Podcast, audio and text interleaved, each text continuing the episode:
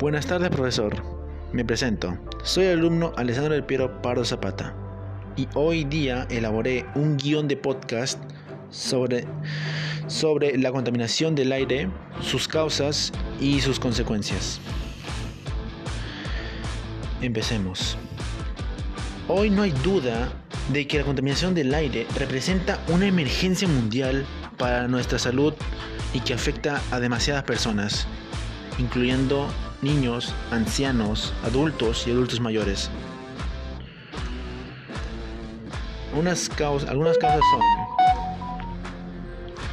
en cualquier comunidad botan la basura en la calle, porque los camiones de basura nunca pasan, lo que genera malos olores en el ambiente.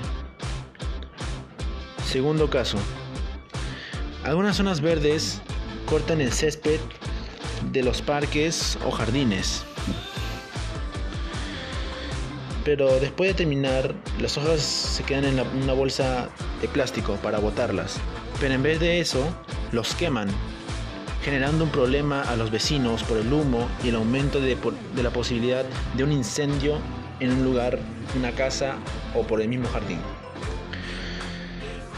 ¿Cuáles son las consecuencias de esto? En el primer caso, las consecuencias son que algunos niños pasen por ahí y que de ahí el olor, de, olor fuerte de las basuras que están ahí botadas puede causar unas pequeñas enfermedades o moquillos. En el segundo caso, puede ser que a los niños, adultos mayores, se ven afectados mucho por el humo. Y esto afecta mucho en los pulmones porque al respirar el humo de, las plantas de las hojas les afecta demasiado mucho en los pulmones. Los dañan dentro de sí. ¿Cómo podemos solucionar esto?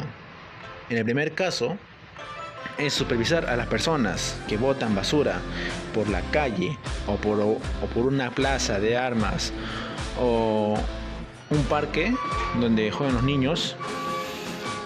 Deben ser multados por una por botar basura ahí mismo. Y en vez de quemar las hojas de las plantas, em, pueden traer tachos de basura y ahí botarlas, no incluyendo también en el caso 1, botar en los tachos de basura en vez de botar en la calle. Otro que es en el caso 2 puede que haya personal de servicio y limpiar esa todas las hojas amontonadas, botarlo y llevar a un lugar muy lejos de ahí para que los vecinos no se quejen del humo y la posibilidad de un incendio.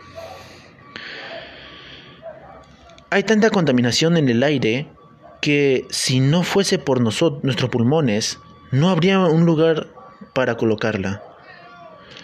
Muchas gracias, profesor. Muchas gracias por su atención.